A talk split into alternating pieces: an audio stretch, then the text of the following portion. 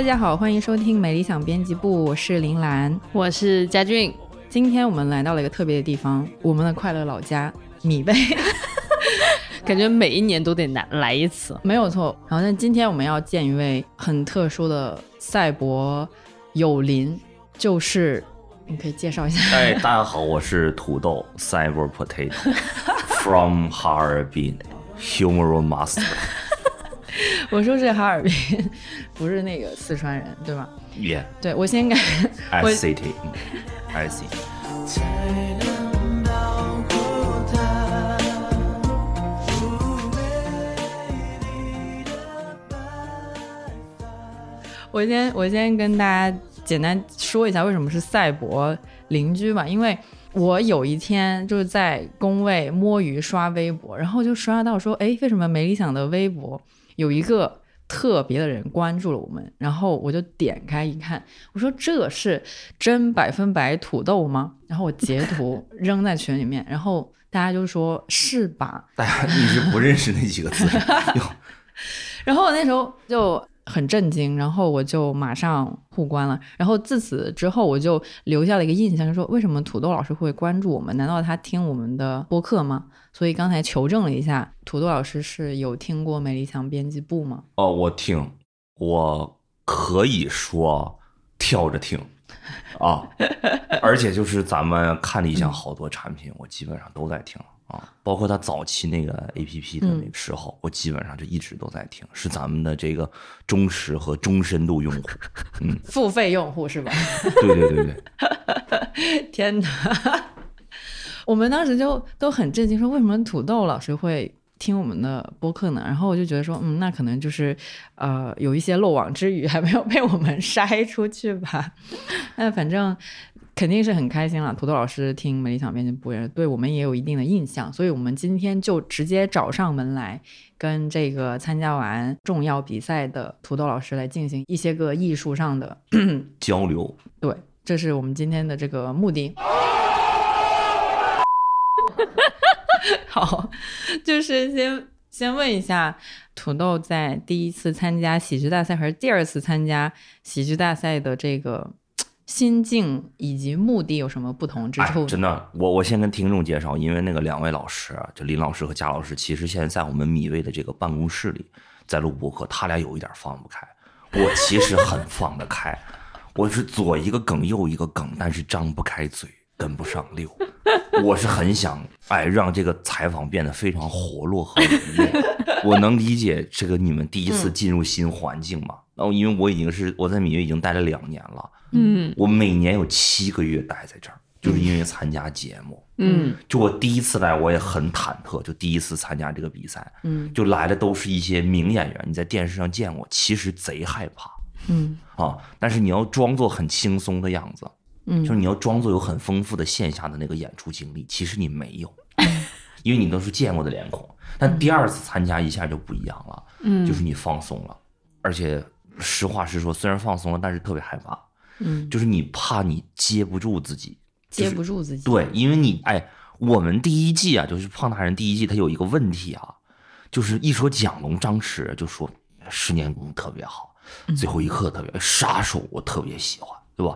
有些人说这个悟空也很精彩，到了胖达人就说父亲葬礼特别好，嗯他不会讨论其他作品，嗯就其他作品他不好，它就只有一个作品。但就是你说就这一个作品吧，完了到了第二年，你就得想，你的对标对象就只有父亲的葬礼了，嗯，对吧？我要参加，我就在想，我说我还能整出这个东西来吗？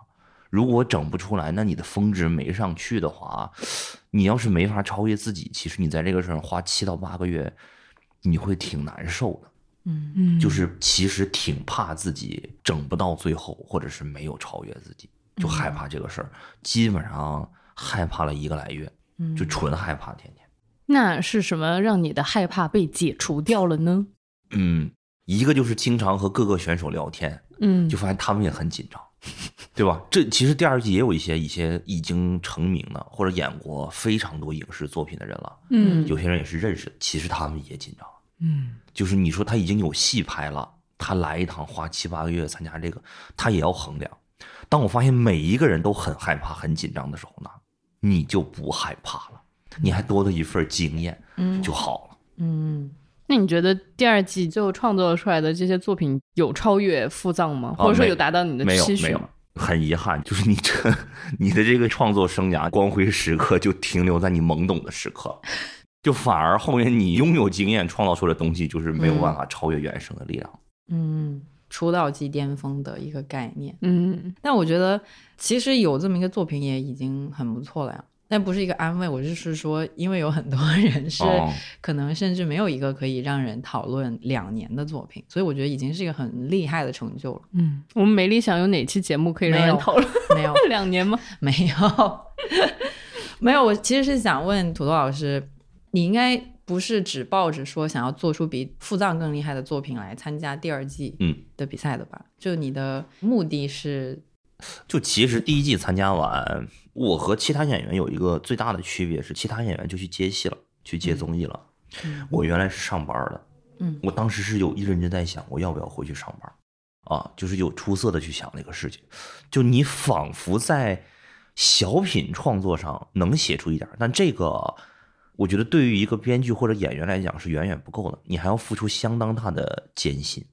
我第二年有一点说我要参加，我是想试一试这个事情，就是我能不能真正从原来的工种当中解放出来，然后投入到就现在这个工种当中。就是如果我做创作工作，我做表演工作或者二度创作，我能不能做好？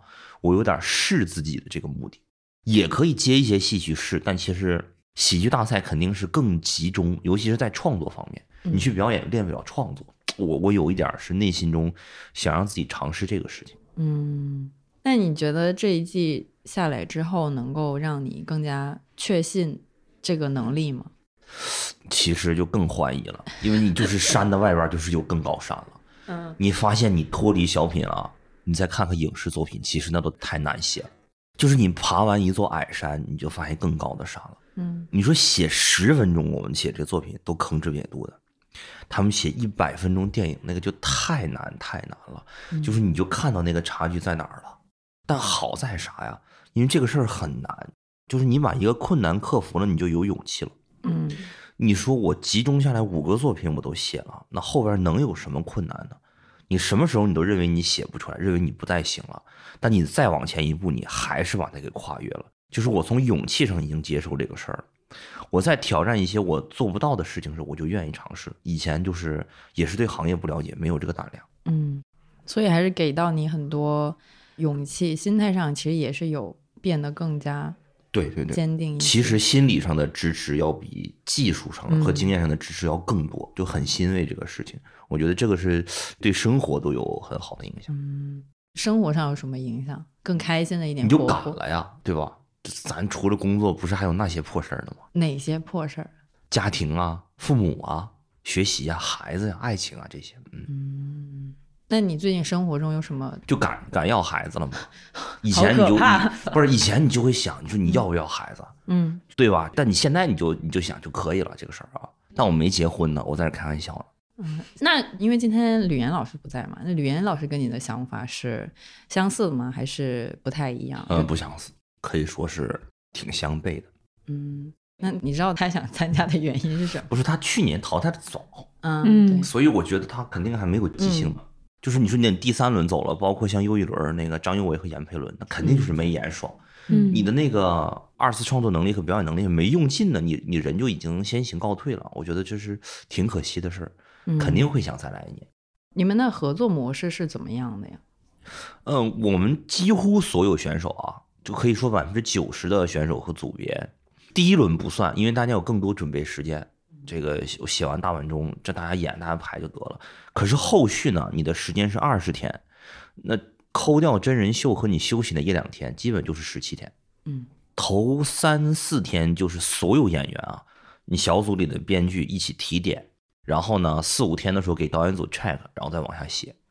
那基本上提点就是所有演员都在一起提点，都在一起讨论，就不是说我俩是所有的人。嗯嗯然后后面的创作一般就是，啊、有编剧自己拉出一个剧本的，也有演员自己拉，也有直接下地的。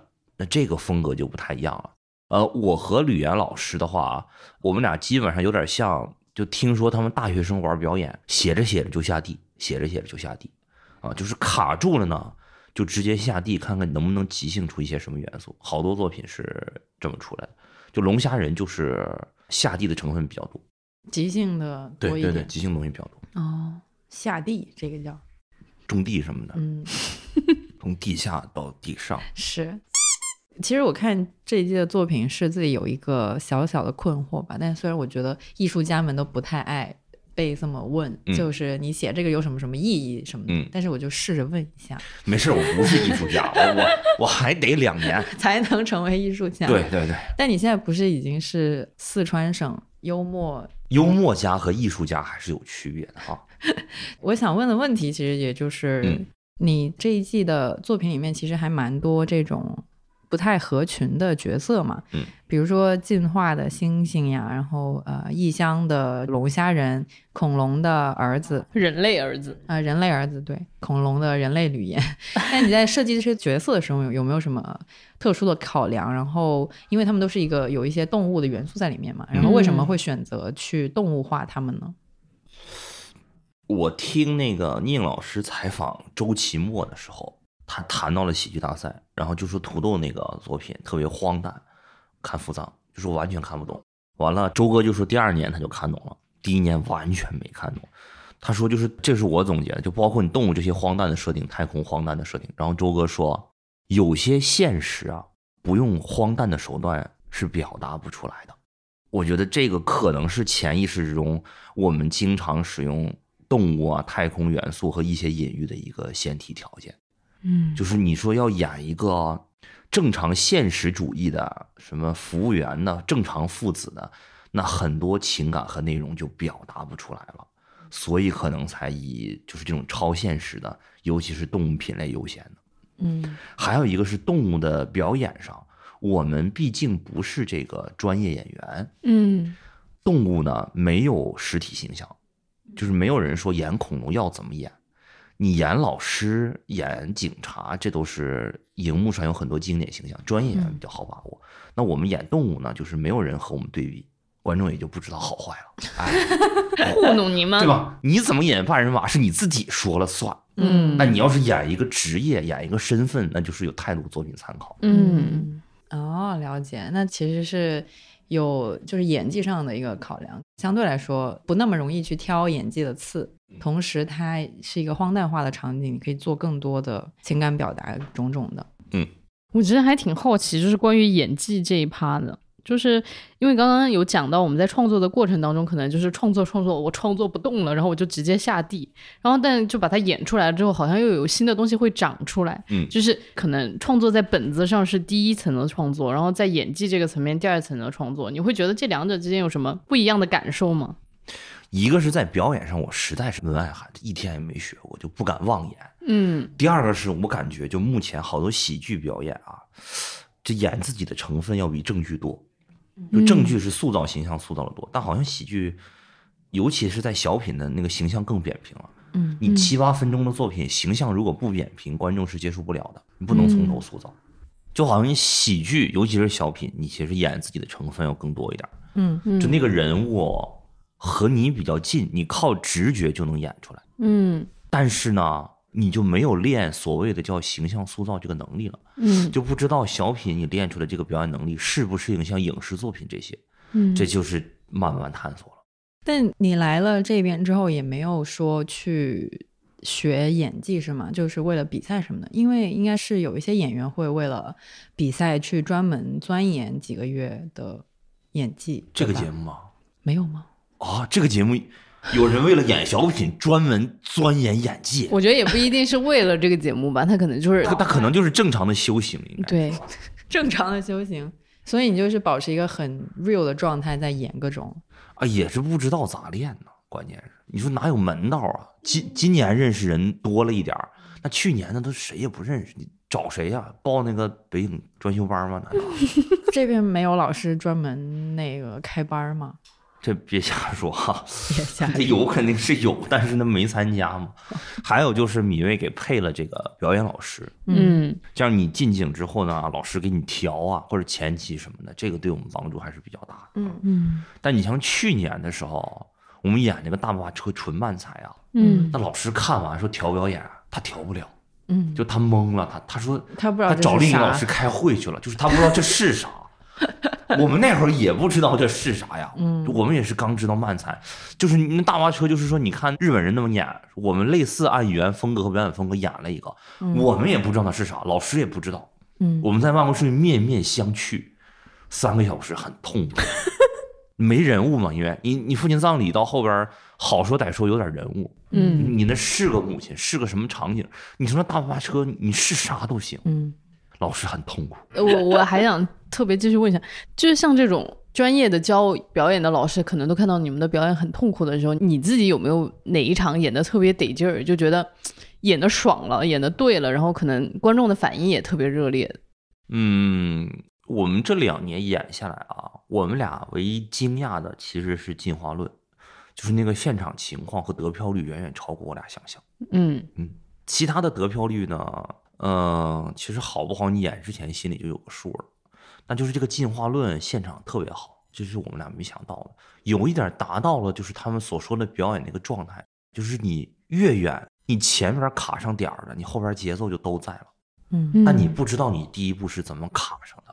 就是状态到了就是到了，没到就是没到，这事儿你你制约不了，你就是纯靠运气。进化论那场就感觉就是那个状态顶到那儿了，就是一步一步都对，那梗就都响了。嗯，那你怎么看待腹藏跟进化论后来受到的很大的喜爱呢？嗯，你当时受到夸耀的时候肯定很开心，嗯嗯，但其实腹藏演完之后啊，嗯，我就问自己，就是这个作品到底是咋写出来的？他写出来太快了，那是非常少数一个下午就写出来的。嗯就是那个成功，你就觉得啊，那是缪斯扔给你的了，就感觉跟你已经没关系了。上帝握着你的笔，对，但进化论是写了好些天，嗯中间差点还没给过，嗯，因为这个 game 太奇怪了，没法第一时间理解说为啥要这样啊？他怎么就砸了个苹果？他就没有办法理解，就很多坎坷。嗯你一艰辛的时候呢，你就觉得这个成功是你该享受的了。嗯嗯但腹藏那个反而你就贼忐忑，就是这跟你真的有关系吗？这是不是就是你灵感到了，你还能吗？好像不能。我觉得这个是对我来讲很大的一个区别。嗯还有就是进化论好像是受到了更广泛的关注和喜爱，就父亲的葬礼还是风格化有点重了。嗯其实其实不瞒大家说，父亲的葬礼在播的时候还是呃有一些骂声的。啊嗯，为什么？嗯，大概是这个就是说有点知识分子审美了，就你觉得好，你觉得解构了，但其实很多人理解上来是很吃力的。就是你拿葬礼开玩笑啊，你有很浓重的日式风格，其实这个啊、呃我们中国的观众有相当一部分还是不适应的嗯啊、就还是有真有人私信骂你，但进化论就没有了嗯啊、进化论只有刘洋的粉丝会骂你，就就你把人淘汰了。这不是说老师好的问题啊，这就是只你看这个就是只有情绪上骂你明白这就很正常了。嗯不是嗯针对作品本身对，身仿佛进化论是受到了更多人理解的。嗯嗯，这个也是远超，我想想。嗯，诶，但我其实挺好奇的，就是说，比如说以后的创作，你会更想要去戳一下大家的那个认知的、能够接受的范围，还是说就希望做一个更能够，比如说观众大众的公约数都能够接受的这种作品，就更偏进化论一点呢？哎呦，以我现在的技术而言，嗯应该还不能左右这件事儿，嗯，就恐怕还是撞大运。就是写到哪儿到哪儿。对，那你像今年呢，还是有相当嗯对吧，没那么好的作品。就是现在你说还能说能持续创作较为优秀的作品，对我来讲其实还是有困难的。嗯，而且后续肯定想写更长的作品了，就是嗯毕竟你说离开这个比赛写小品，就是只有每年过年的时候你才能写了，就也嗯没有那么多机会。你说你春天演小品，你上哪儿演去？更长的作品是像电影、电视剧，嗯，那得有这个机会了。这个还有就是得先学习了，因为这个起码你从格式上你写给导演看，你就得先了解一会儿。嗯，就是那个潜在的那些嗯制片方们听到了吗？土豆老师现在在这里已经发出了自己的已经在写了，宇宙信号。我是想说，有制片方会听没理想吗？不可能 Of course，会有的，会有的。哇，好禁欲的制片人啊，就是啊，我要弄一个商业大片儿，我今年要挣多少多少钱？那我先先听一下没理想吧。Anyways，就是先把这个宇宙信号发出去嘛，说不定说不定有呢。呀、嗯，是过了三年之后有一个哎对回答，所以土豆老师可以先写着。嗯、那你觉得说比较遗憾的是哪一个作品呢？就是你是真的觉得可以把它做好，但是好像呈现出来没有达到自己想要的哦，大巴车还能更好。是吧？双胞胎吗？对对对，我当时看大巴车的时候，我笑的来直接就是岔气了。我特别记得我当时看的时候的那一个场景，我坐在我们家的健身球上，然后你倒下了，对，就直接倒在了地上。然后，因为我还记得当时那个老师的评价，就是说好像感觉节奏应该要可以更好一点，嗯但我觉得就是已经笑到我根本忘记节奏是什么。反正作为一般观众没有太看得出来，但是这个选择还蛮有意思的，就是最开始呈现在大众面前的第一个作品。对对对，嗯，这个作品很巧，它没人物没场景，没有嗯。任何情感，嗯，就是我现在倒推觉得还挺高级的，因为它没表达，有表达其实贼简单，嗯。你就就着那个表达它高度，你是要表达啥情感你就往下写就行了，反而啥表达没有，你说咋写呢？就是纯 fun game，嗯。就这个还挺难的，就甚至连 game 都没有，我就说你是我的，对，我就觉得现在就是说，真的就是你没接触喜剧的时候才有这种原生力量，我觉得很宝贵。但其实我跟大家说，包括大巴车现场票数也不好，嗯嗯就是其实受众挺窄的。嗯就是你觉得好，是因为你已经看了很多有结构的东西，你反过来就觉得这很巧。嗯那其实对于很多人来讲，他就是接受不了。嗯播出的时候也有相当人是有批评的声音和不理解的，嗯哦，就是不理解他为什么，为啥要这样？就他到底要干啥呀？嗯嗯。嗯。就是这个事儿是在提醒我，就是说，当你觉得他挺叛逆，觉得他挺好的时候，你就是要怀疑一下自己，嗯。就是因为你看的太多了，所以你觉得他好。嗯。你完全如果说你有这个经验，能反应过来，你是可以把它做到大家都觉得好的，嗯，但你没做到，这这个就是太可惜了。你是更希望自己回到那种比较原生的，没有那么多的所谓的喜剧技巧的时候，还是说现在这个已经获得了这两年的经验，这个状态会更好一点呢？有技巧更好，但是你没技巧的时候，你没有那么多顾虑。嗯但是你想啊，顾虑是可以放下的，嗯，就是你现在应该把那个顾虑和限制通通都放下。现在也没有导演在后面拿刀逼着你写了，拿头哦，拿刀，sorry sorry sorry，sorry 刀会拨什么？不是不是拿乌龙茶不是我刚逼着你写，我刚才听错了，我说哦拿头逼着你写，好可怕。拿冰美式逼着你写了。其实你现在应该放下一些东西了，嗯你就别想着把它做精致了，就是可以，就是从头想一想这个事。情。嗯哎，但我刚刚听到你的就是讲，就是说很多观众觉得大巴车那个不知道在表达个啥，嗯你这个作品的意义到底是什么？嗯，就是好像我觉得是不是在当下我们的很多的观众，他还是没有办法接受那种纯。给你一乐，就我不想表达啥，我就是想让大家开心。就这种事情，好像大家接受不了。就生活必须得有一个意义，生命必须得有一个追求。你有这样的感觉吗？就是好像观众总是在找这个东西。这个肯定跟我们的语文教育和文学教育，我觉得是有关的。嗯我们现在就是就确实是更流行这种方式。你看那个日本、韩国的那些小品，S L 的美国的小品啊，就好多都是纯扯的，就没有零价值、零内容，但观众笑的也特别开心。我觉得是不要说观众，就是我看一个纯无意义的中文作品，我有时也会想他到底要干啥。我是条件反射的想，我阻止不了我自己。嗯我觉得这事儿就不赖任何人。我感觉我们就是共识，应该都是这样的。你觉得无意义好，也是建立在你看了很多有意义的好的基础之上的，你才觉得好。嗯恐怕如果没有那些作品，你也不觉得这个好。嗯，你这个问题问的好有深度啊。主要是因为，因为我觉得其实这个是跟大家的生活状态特别相关的。就比如说，可能很多咱们的观众，他其实不是一个特别能够放松自己的观众，嗯就是他没有办法说，我这一段时间我就发呆，他没办法干这件事儿。就比如说，你可能在通勤的路上，你都得听个英语学习一下，对吧？碎片时间背一下单词。下美丽想的 播客 对，所以我们不提供价值了。就没有人会在自己的节目里给自己打广告，你知道吗？我们会，我们会，我们意义是什么呀？就呃是没有意义，加深产品印象嘛。行吧？有没有有没有哪个作品是那个现场反反响好，然后播出之后不太一样的？更想问的其实是现场的那个反应跟播出之后的反应重合度高哦，明白？明白。嗯。现场好，基本上播出也都还行。嗯。嗯。啊、哪个作品是特例呢？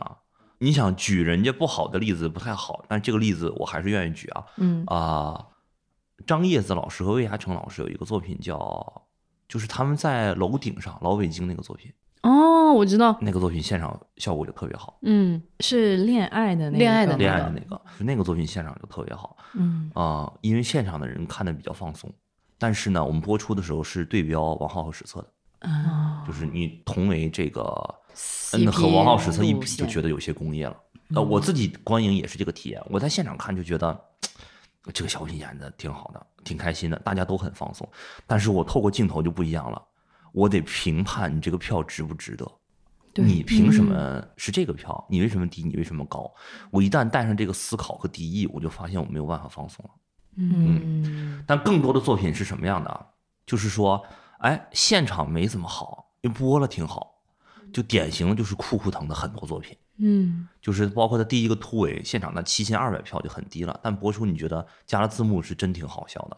还有他那个大兴安岭那个嗯大兴安岭，我就贼喜欢那作品，但你现场就真是就有点冷，也不知道为啥。但你剪出来，嗯酷酷腾很奇怪，是你现场看着挺紧张的，但是你跳出屏幕，就着那个，就他俩那个人物状态和真人秀前彩一起看，你就觉得贼放松，你就笑得出来。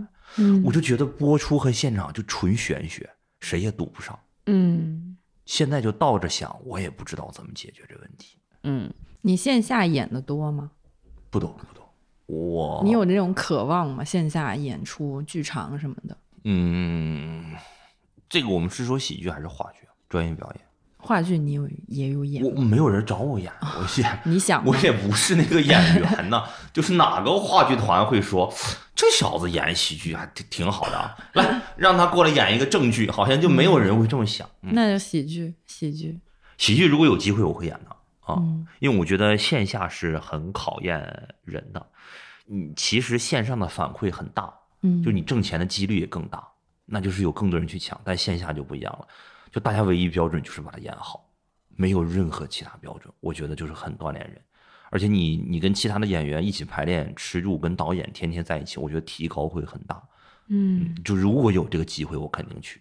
这是本节目发出的宇宙信号二，这太多余了会有话剧导演，谁知道呢？谁知道呢？忽或者豆子有一个人，他既是电影制片，然后他还是一个嗯话剧导演什么的。嗯，哎，真的是，因为刚刚其实你有提到，就是说有些节目你在演之前，你大概就知道它会呈现个什么样子了。嗯就是那这个过程当中有没有哪个梗是你创作的时候就特别相信它一定会爆？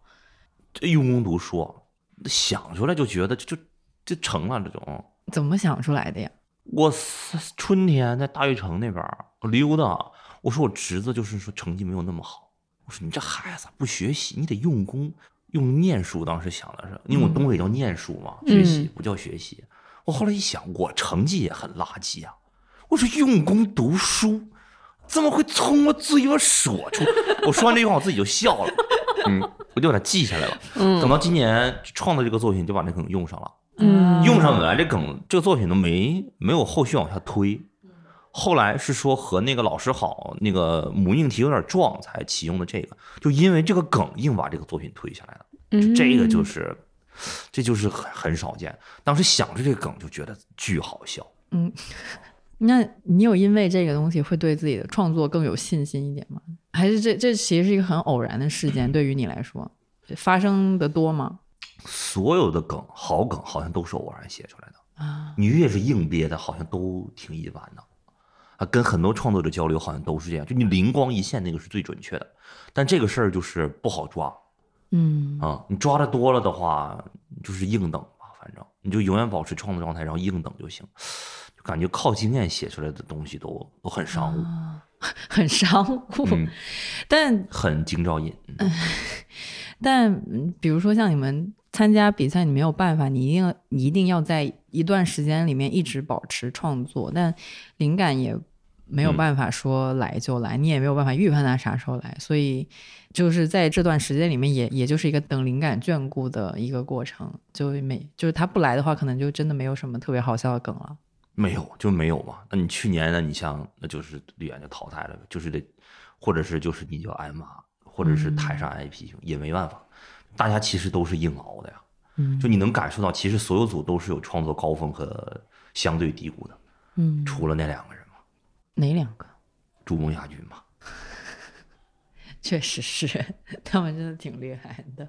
那他俩算是咱们这边所有选手里面的一个叫什么？一个第一名，或者是一个说什么标杆式的人物吗？啊对，这样说好像又不太好。对，就是你就发，你看你也发现了，嗯就是你怎么称呼这个组合都觉得不太好。嗯你捧人一手好像挺不好意思的，嗯但你不捧人家，人家就是比较强。嗯，就是大家要做好一个准备啊。我们新喜剧表演上，可能未来若干年，他俩可能就是相对更好的那个，嗯可能再出现不了蒋张弛，可能好几年都出现不了。嗯就是我们就是得做好这个预期，就不要再问说凭什么蒋张弛就能做到，你做不到，嗯没有这个选项了，就是做不到。就是做不到了，就就是他俩是不对的，他俩是就是我们刘同刘同裤疼这个是正常的，我学会对他俩是有问题的，就是你让他俩反省，你蒋龙你你自己检讨，你俩怎么就这样？对，拉高了整个行业的什么？我学到了，我真的学到了。另外一个，我一直看你的作品也会有一个想法，就是嗯想知道当这个怪人是种怎么样的体验。嗯，去年教给我们啥叫 sketch 的时候，说的是就是怪人是单一逻辑，最早的怪人都是怪的非常单纯，一切是为 game 服务的。你像西景导航那个怪人，一心不二用那个怪人，但但你今年的怪人，我觉得只是说性格上比较奇怪，已经不是去年那个怪人了。那么这个时候，怪人已经不能用怪人来形容了，就是一个话剧人物了。嗯我我自己演的话，因为我们偏慢才，就是自我风格比较严重，呃，很难当做参考项，但基本上就是演自己的，就是冷面那个风格。嗯，那像你们的作品嗯这种进化论啊什么的，嗯，当然你我知道你有几个作品其实是挺有，也是偏向于呃所谓的话剧一点点的。那像进化论这种传播也很广，你觉得它是就是为啥传播这么广？这个传播是远远超过我们预期的，嗯就是没想到后边那些点大家是这么吃的。嗯我们自己写创作的时候都没有想到这个事情。就有点鲁迅老先生写的文章，后来被我们拿来做阅读理解的感觉。啊，还有一些解读视频，解读二十三分钟，那作品才十二分钟。你有看过吗？别人给我发，我看了，你觉得还我说能解到这个程度吗？哎呀，我看完我就想，对，就是这么回事儿啊。尤其去年还解读那个父亲葬礼，我说这是这么狠吗？就是啊，还是还说为什么土豆选择用土星啊？是因为他在星象学中是父亲的意思。真的吗？当然我不知道了呀，所以你为什么会选择用土星呢？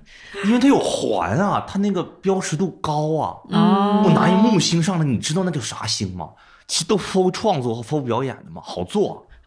你这今年的解读更是嗯，更是不敢回复啊！啊，不敢回这这解的太好了，就就这样就得了，我觉得，嗯就那你对职人的了解多吗？像吕岩老师的，嗯今年我感觉吕岩老师在好几个作品里面，好像表演上能感觉到一些更多的努力在里面。是的，嗯呃，吕岩老师这个叫吐槽性质人，嗯，就是是偏这个吐槽式技术的。我们一直说自己演这个不叫漫才，叫吐槽式短剧，就吐槽式小品，就是你看，就是以直人命名的。嗯他我们没叫硬装傻短剧，而叫吐槽式短剧，就说明这个吐槽的呃任务是很艰巨的。嗯啊那还有一些职人呢，你像蒋龙演的那个职人就没吐槽嘛，对，他靠一些表情、靠反应、靠表演，我觉得这个风格区别很大。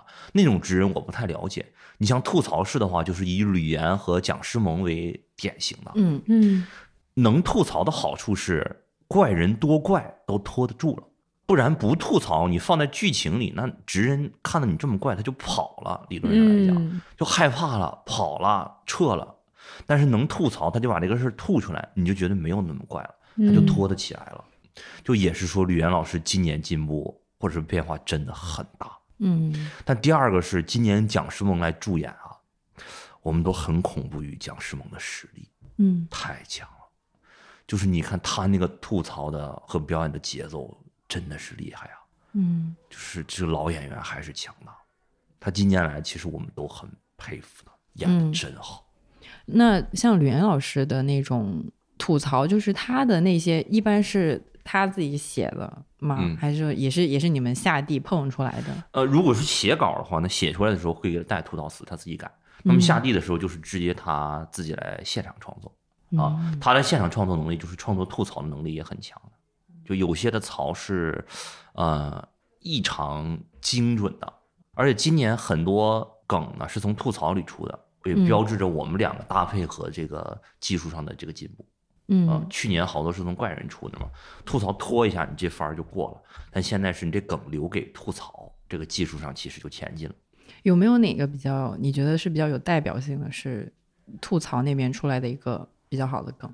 嗯，呃，你像那个天台里有一个说一百多分儿那个，他说你嗯一百多分儿考不上大学，他不拆这个包袱，这个包袱就响不了，嗯嗯，那这个就是吐槽的功劳了。这个其实考的是他的表演了，那你前面演成什么样，其实看他这一句，这就很辛苦。你们上不了大学呀、一百多分啊！现在有人能认得出你吗？大街上？去年主要就是看到你啊，他就说：“哎，你是那个大巴车吗？他是那个土星。”你看他都是用人物形象去说的。嗯然后今年就有人能叫出是土豆老师吗？嗯啊，这个成长挺令人欣慰的。但是你在商场吃饭也得被认出来，就有一点儿，就感觉干扰生活。我老一个人出去吃饭，嗯，你一个人被发现太诡异了。为什么诡异？你在那种，比如说大家吃火锅，你一个人坐那吃，就已经有点孤独了，有点 lonely。但但你还是自主选择自己一个人出去吃饭。但你现在在吃就很诡异。过来俩人，是那个土豆老师吗？我一个人在桌上，我说是。他说啊，特别喜欢您那什么什么和什么，您一个人吃饭呀？啊，对呀，他也不知道说啥，因为他发现我一个人吃饭。要要不然您坐下。哎呦，这太诡异，就话题就终结到一个人吃饭之上，非常诡异。你说你一堆人啊，假你说我三四个人在那吃饭，他就哎是彤彤老师吗？啊，我我我我往好了想一想，他说能能能合个影吗？真喜欢您呐。嗯这事就过去了。那你一个人，他的重点就放在这儿了。他怎么一个人吃海底捞啊？没人捧啊？我刚才觉得他这个可以写成一个东西，有点好笑。而且观众，比如说碰到，比如说碰到孙天宇，他就啊孙天宇高兴，看到我呢，哎是土豆老师，特冷静，就他不热忱，他也不激动，就是纯粹是理性的看到你啊，哎他确定是了，这事儿就结束了。他只需要确定，你懂吗？他不需要合影，他也不需要喜欢你，他也不需要你给他什么反应，他只需要确定是不是土豆。等我一下，您是土豆吗？哦，好，就结束了。所以你是喜欢自己一个人出去，比较喜欢单独哦，出行，我我是单独行动家，比如说去看点什么东西，去单独行动家。对，吃点什么东西，基本就是单独自己就出去了。因为人多好麻烦啊，我觉得嗯，你统筹时间，你说你四个人见面就浪费三十分钟，他要吃这个，他要喝那个，他要看这个，嗯他就在旁边打电话也不理你，就挺挺挺浪费时间的。嗯，所以你是单独行动家，但是演漫才演的很好。我一直以为你是单独行动家，所以你自我认知是一个单口喜剧演员。哦，之前我我一直说，我就一八年看完周老板那个专场，开始尝试演嘛。那个白天上班，晚上演，就觉得挺开心的。然后你刚开始做喜剧的时候，你就认为自己是单口演员嘛？那其实这两年，尤其到了今年，嗯，我就觉得单口喜剧的演员这个自我认同感一直在我身上，但是变淡了。就我到今天仍然是用单口喜剧演员的标准来要求自己的，比如说就是绝不能抄袭，那不是单口喜剧演员，不是不是也这个？我觉得我可以说，在嗯 Sketch 领域就没有那么揪这个事儿。啊？你和他的结构撞撞了就撞了，你和人物撞撞了就撞了，明白因为就那几种结构和人物。但你知道单口就不行，你地铁这么讲，你俩都想到了，他先讲，你就不能讲了。嗯但 Sketch 就没有这个说法。我到今天就是还是这个自我认同感的这个有，但是今年我就觉得变弱了。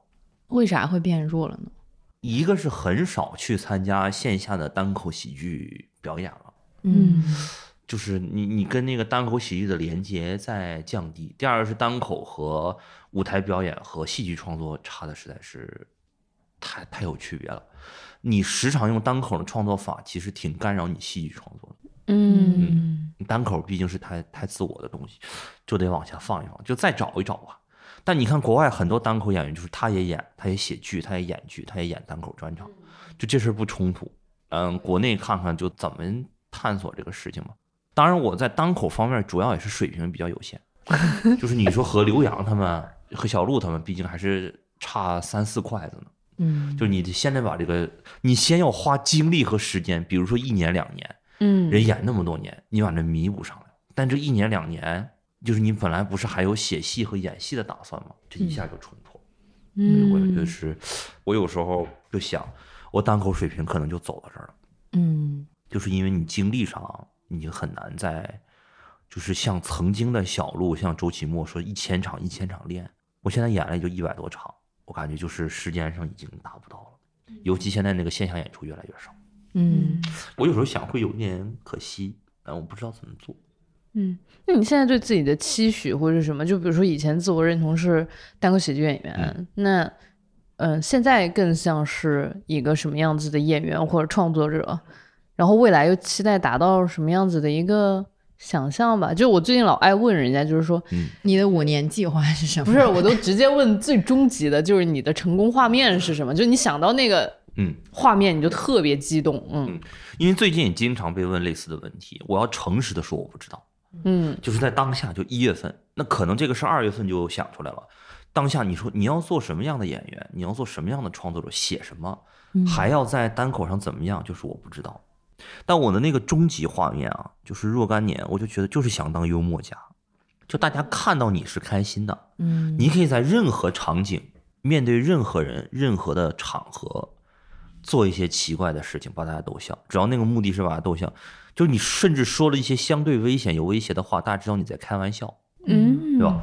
比如说你沈腾摔了一跤，你葛优或者是打了谁一下，你就知道他是为了搞笑，嗯一定不是真的在威胁，或者是自己出什么事儿了，就是想做这样的幽默家。嗯啊你还是挺喜欢逗笑大家的，嗯，那种感觉。对对对这个也是基因好。你会觉得是一种义务吗？就是比如说，咱三今天开始聊的时候，可能气氛有点紧张，你又觉得 我得支棱起来。就是这是一个觉悟，还是一种责任。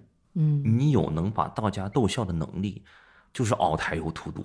嗯，就是你你你幽默越大，你的责任就越大。人啊是很不开心的，尤其是在开玩笑方面。嗯其实你有这个能力，你就会意识到你得有这个责任了。嗯你能把一件事干好，能给他他人带来一些东西，你的教育就是你接受的教育会告诉你，你得把它做下去，嗯不然白瞎了。你小时候就已经有这种能力吗？发现就可以比较好的逗笑大家。我小时候其实还没有，但是我是班上比较活跃和爱搞怪的孩子，嗯但是没有把它理解成幽默。就是等到了大学，我也是冷面的那种人，就是这成年了之后也仍然是很冷，偶尔会有一两句冷幽默，也没理解到那个程度。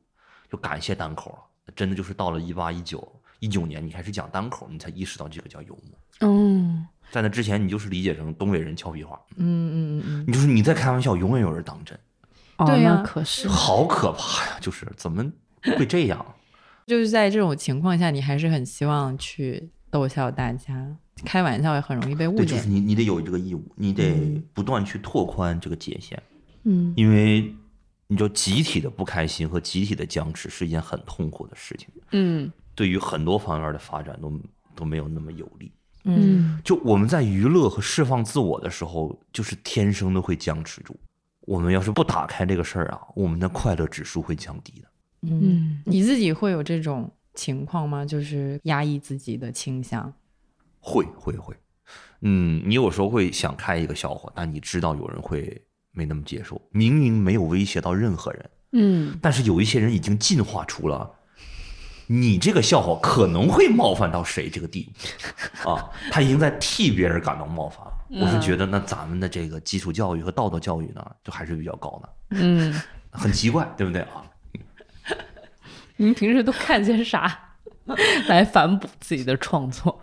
今年就是很遗憾，就嗯书看不进去了。嗯首先，比赛期间是毫无疑问没有时间，嗯。但是现在我说我回看，赶紧把落下书补，快看不进去了，嗯。因为书没有对你的及时反馈了。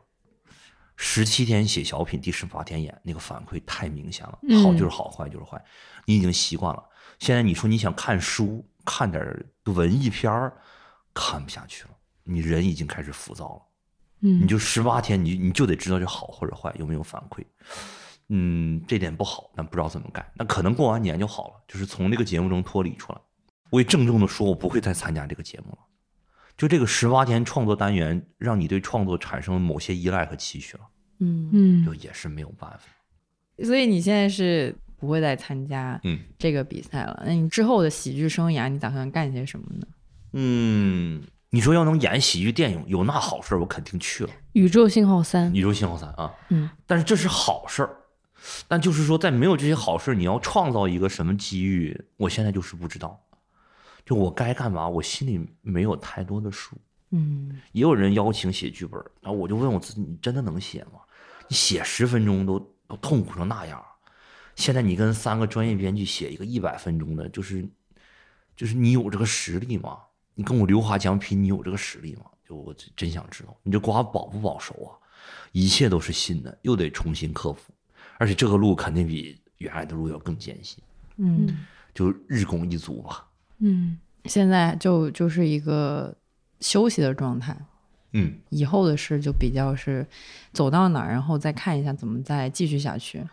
其实按时间点，这会儿已经在想了，但就是因为就身体不好，我其中一个不好改就是我心脏不太好，我有点心悸，然后也去医院看过，就是确实没那么好。哎呦，人啊，我胃溃疡的时候我就觉得，哎呀，我没事儿。大家都感染一些东西的时候，我说这这我这免疫力强，没事儿。人只要心脏一跳，你就惜命了，真的，一跳你就怕了，你就再也不敢了。健康可重要，人啊就应该心脏跳一次。之前我还去了一次协和的急诊，我跟大家说，人这一辈子一定要去一次急诊。你到了急诊，你就会发现你自己太渺小了。你在急诊室里啥也不是，你都说：“哎呦，这大夫，我我我我不行了。”但是大夫连正眼不看你一眼，因为你周围的人比你更糟糕。嗯就大家真的是去医院看看，你就会发现自己有多渺小。嗯，好心酸。你想，我都急诊了，我肯定是非常不舒服啊。嗯，但是你在协和的急诊就排了第四级，你就说，哎哎哎，但你是第四级，什么样的人是第三级呢？和第二级呢？就是没挨出来的那帮人，嗯他已经没声了，就感受一下自己的渺小，像在星空下一样。嗯，我后面这边的一些问题，其实是更加想要问你一些关于喜剧啊，然后单口喜剧啊对你的一些改变。对，所以像喜剧或者说单口喜剧吧，因为你刚开始做的就是单口喜剧，对吧？接触的这个东西，是的，他以前吸引你的是什么东西呢？那个自由表达的权利特别的吸引人，很自由。嗯就你上班逼仄那么久，你晚上有一个释放的出口，这是少数人才有的权利。嗯你最多就是喝酒跟朋友释放，现在你跟五六十人讲着释放，我觉得这个权利很迷人。嗯嗯但后来单口就发展了，你讲的那会儿还大家都不知道啥是脱口秀，嗯但你你讲了一年，很快脱口秀大会就出来了。脱口秀大会尤其是第三季，这播完，所有人就都知道了，一下就变了。你周围的人就开始想，咋能上节目啊？我行不行啊？就感觉大家那个特质就开始发生潜移默化的这个变化了。嗯喜剧一旦有节目，我们这些线下的人或者普通人就会思考上升途径。嗯你就从找乐子变成了靠给别人找乐子找钱，就觉得就是发生一些变化，但你也说不出来是啥变化，很奇怪。嗯，但你也想要上节目是吧？呃，真正考虑要上喜剧大赛第一季的时候，你报的是一种你不可能吃亏，因为这是人生体验，你没嗯上过综艺呀、这上一把，这这这心境一下啥都不一样了。万一能上去呢，就是试一把。当时是试，第二季是有所图有所得了。你是想技术也好，你想要什么也好，你知道了。但第一季纯粹就是占便宜，这么大个事儿我试试，我哪怕我进京一次学习学习，见见那些明星，那看一次黄渤，其实都那都高兴半天。嗯，嗯那你觉得在喜剧上面你是什么类型的选手？啊，都有什么类型？那我给你几个选择，嗯一般咱们会说有天赋型选手，还有努力型选手，或者是混合型选手，或者就是纯扯的选手。我明白，我明白。嗯嗯，起码这两年整个创牌期间，我基本上都是熬到很晚的那个人。就是从这个角度来讲，我是努力型选手。嗯很多人晚上或者凌晨就走了，我基本可以熬到最后一刻。我这两年啊，嗯，就是说都没有懈怠。我我觉得起码从整个创牌时长来讲，我是努力型选手。嗯至于说这个这个，你说所谓天赋和纯扯的能力占比有多大，呃，受哪个作品影响有多少，我就不知道了。但努力这个事儿是从来没有放下过。嗯，但我总觉得，就是决定你作品好的那一刹那，不是由努力得来的，就努力只是先决条件，更多靠的就是灵光一现的某些东西，但你说不出来。嗯，那你觉得这么多你认识的选手里面，谁是算是天赋型占的比较多的？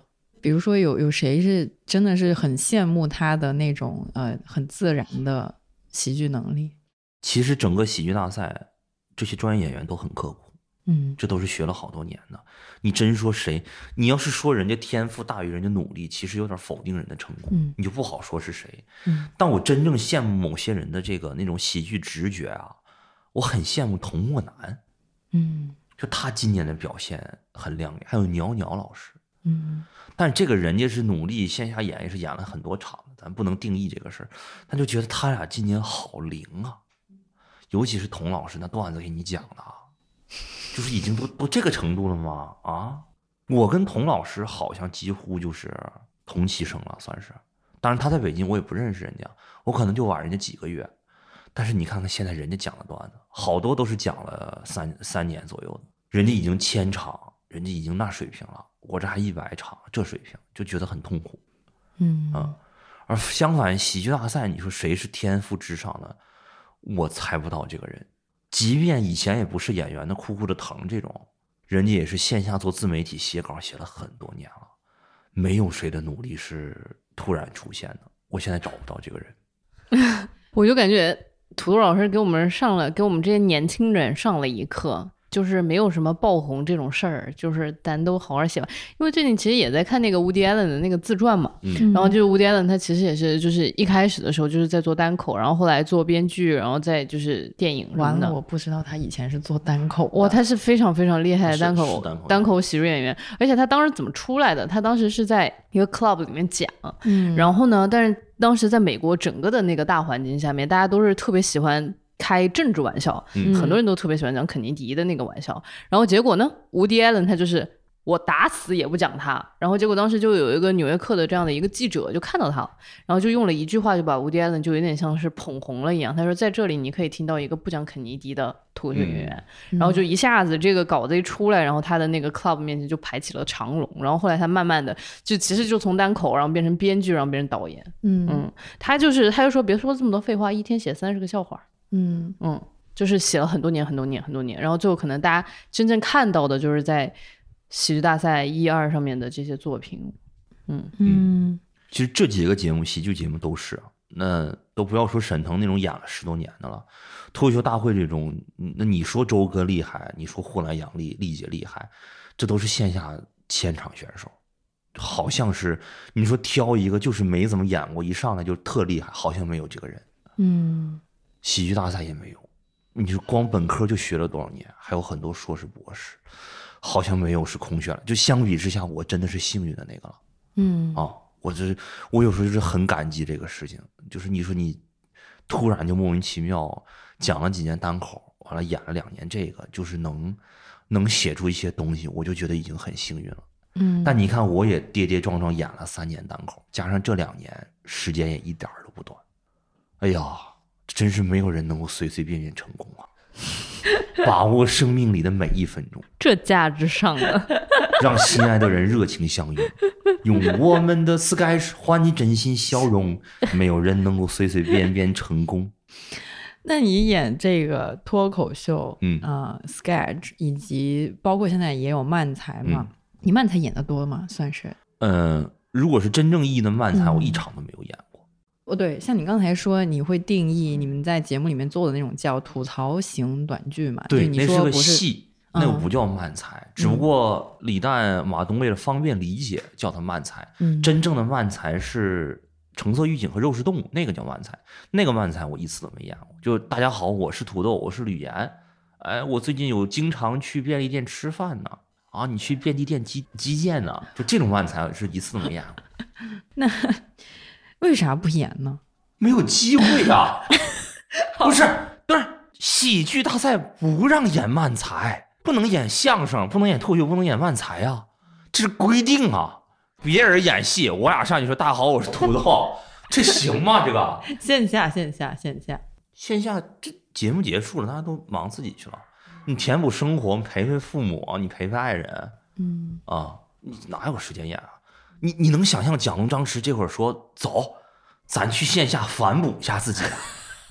王浩、史瑟说咱别老演线上，咱得演个小品，不不可能啊！这个那如果咱仅说单口喜剧和 sketch 嗯对你来说，可以满足你表达上或者是创作上怎样的需求呢？就是你做两这两个东西的时候，感受有什么不同？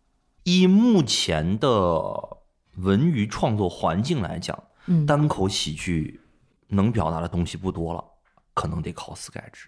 嗯嗯，sketch 能表达更多的东西吗？你觉得对？目前的来讲，应该是你能把更多的信息量藏在台词里，藏在人物里面。但脱口秀，因为你得说出来，这就导致了，呃，目前可能没有那么大空间。嗯那我们长远的来想的话，就就那其实呢，单口你自己讲单口一个小时呢，你其实肯定是那个才有更大的空间。只不过这会儿呢，大家我就个人觉得 sketch 会更有。当然，中国也有一些执着的表达者，呃，他就是在有限的空间内还是做了很多表达。嗯你像小鹿、呼兰、杨丽这些人，就是发自内心的佩服他们。鸟鸟就是真的是很尊重他们，嗯这真不容易啊，朋友们。所以对你来说，它是一个创作空间的一个大小的区别。一般你自己想要表达的一些东西，就如果在一个很最理想的状态下，在两种形式里面都可以做到，但是只是因为现在的一种大家都大概明白的一种原因，它是在 sketch 里面，其实空间可以说稍微大一点点。嗯，对。那如果可以的话，我还是挺想讲单口，因为你一个人就能讲，你不用排练，嗯，你不与人沟通的话，就会快乐很多啊。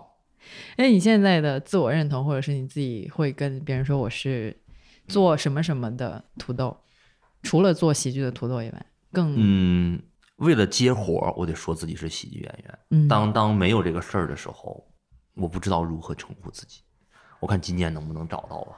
嗯我现在就叫自己幽默家，加人微信了，人家说我是什么的，是吧？总监又什么，我就写幽默加空格土豆，非常优雅，非常震撼。我我我不知道他心里怎么想的，实话，我真的，他可能觉得这什么玩意儿，这这就觉得你挺幽默。怎么今年把“青年”两个字都删掉了，就直接幽默家了？那个年龄在增长。但你为什么不会自我认同为一个这个喜剧演员？是觉得还有更厉害的，或者是更加专业的人在吗？对我，我对这个行业是有很深刻的嗯敬畏之心的，而且有时候会害怕。嗯，我有时候害怕自己得的东西有点快了。嗯啊，我就害怕这个事情，我就不敢说这个事儿。而且一旦到了这个非舞台表演，尤其影视表演，就是人家所掌握的技巧知识都是非常充沛的，你确实比不过人家呀。你就人家那个喜剧演员，就是打拼多少年了，你起码演点啥才叫自己喜剧演员吧？你说你演了两个喜剧的这个电视剧、电影，或者演点话剧，你才好意思。你是个线下演 sketch 的，你怎么好意思管自己叫喜剧演员啊？嗯你演了四个小品，你就是喜剧演员了，我感觉不不太不太行。嗯所以这种呃，可以说是稍微有一点点尴尬的状态，会给你带来困扰嘛？就是你会觉得自己好像又还没有到那个点，但是这个确实又是你现在目前为止做的，比较靠近的一个身份。对，也是你目前为止大众也很认可的一个成就嘛。但你看，我给别人介绍自己都叫幽默家了，呃，是，就就是你看啊，说谦虚不谦虚呢？你还是接受了这个称呼，而且还很坦然，这就很微妙了。那主要是你这个这个词找的很好啊，就是会给人一种好像开玩笑可以，但是你要说真我就是一个幽默家，嗯好像也可以，好像又抬了自己一手，就两面都可以。就保持这个状态吧。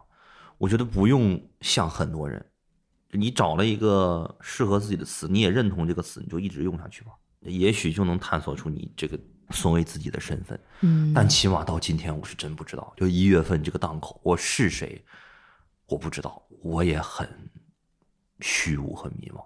嗯你说那周老板那就讲单口呗，嗯那你说，比如那那语文秋实，那就演演戏呗。王浩十四呢就找找戏演，我干嘛呢？我不知道。嗯，所以之前你说比较会说自己是单口喜剧演员，嗯还是因为你是有做过很扎实的表演的？你比如说，你像你刚才你也讲有演过上百场是吧？嗯，因为那会儿啊，单口不发达的时候呢，你演百场就差不多了。但但你到北京，你发现他们都是千场选手，尤其是这两年单口的发展真快啊，朋友们。那我妈知道呼兰，知道庞博，我妈不知道蒋张弛，就是她的那个认知是更广的。嗯这这个单口发展太快了，以至于我目前的单口水平就有点差意思了，你想回去再继续？但没有机会了。嗯嗯，我其实偶尔也会参加那个开放麦，那你像线下商业演出我就没法参加了。我就觉得大家看商业演出冲着你来了，大家是冲着你在 sketch 方面的作品来的，嗯嗯结果你给他演了一个四十分的单口，这就有点不好意思了。嗯嗯，现在是有一个观众的一个认知的差异在，嗯，确实是一个有点有些矛盾啊，对，有点矛盾。你说咋整？你这线下线上，我现在都不知道怎么办。没想到参加节目让土豆陷入了如此大的矛盾里面。嗯，那我们祝福我们的青年幽默家土豆。找到自我，钱塘江上潮信来，今日方知我是我。你最后问一个可以上价值的问题吧。喜剧在你的生活中扮演着怎样的角色？嗯，很长一段时间，我已经觉得我会几乎花一辈子做喜剧了。但就像曾经我认为我会花一辈子做，就是说配音和播音这个行业一样，这行业你看还是转了。我希望能持续给大家带来快乐，而且用喜剧精神约束自己。比如说原创，就是说你脱离喜剧，你也别，你也要坚持原创精神。你像他们做综艺的、写书的，我觉得大家有原创精神是很宝贵的。嗯就这个精神是很稀缺的，我希望有这个精神。而以后说如果有机会的话，不做喜剧也行，嗯嗯，就看能不能探索一下。人这一辈子，你说要是能在多个领域有所探索，我觉得是一个很幸福的事情。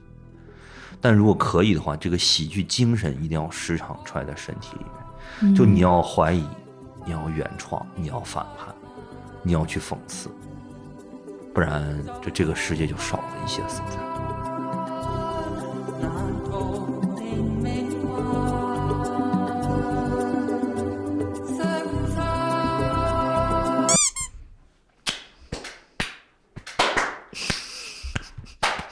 太牛！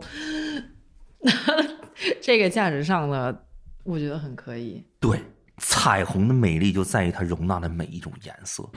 我就是优麦色，什么色？幽默优麦色，优麦色，优麦菜。幽幽默幽西麦喜羊羊优麦优麦菜，幽幽麦幽默幽，幽默有我什么我都学的幽默有样，幽默。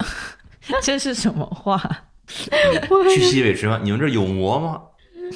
我已经接，很有魔力的一段对话，我接不下去了。但是那个呃，按照传统，我们在录最后一个 ending 就是嗯就这样嘛，因为这个其实这个东西其实去年跟那个六叔老师的时候，六叔老师 强行帮我们做了一个 ending，那我们今年也来录一个就这样吧。我待会儿数三二一，我们就说就这样吧。对，就是我们仨一起说。这个人生哲学好美妙啊！我感觉我今年有着落了。你今年打算怎么度过？就就这样吧，就行来吧。那我我我数数好，三二一，就这这样吧。哦，有点有点那个太爆，声音稍微小一点点，再来一次。三二一，就这样吧。行吧，行吧。人生从此与众不同，把握生命里的每一分钟，全力以赴我们心中的梦。不经历风雨，怎么见彩虹？没有人能随随便便成功。把握生命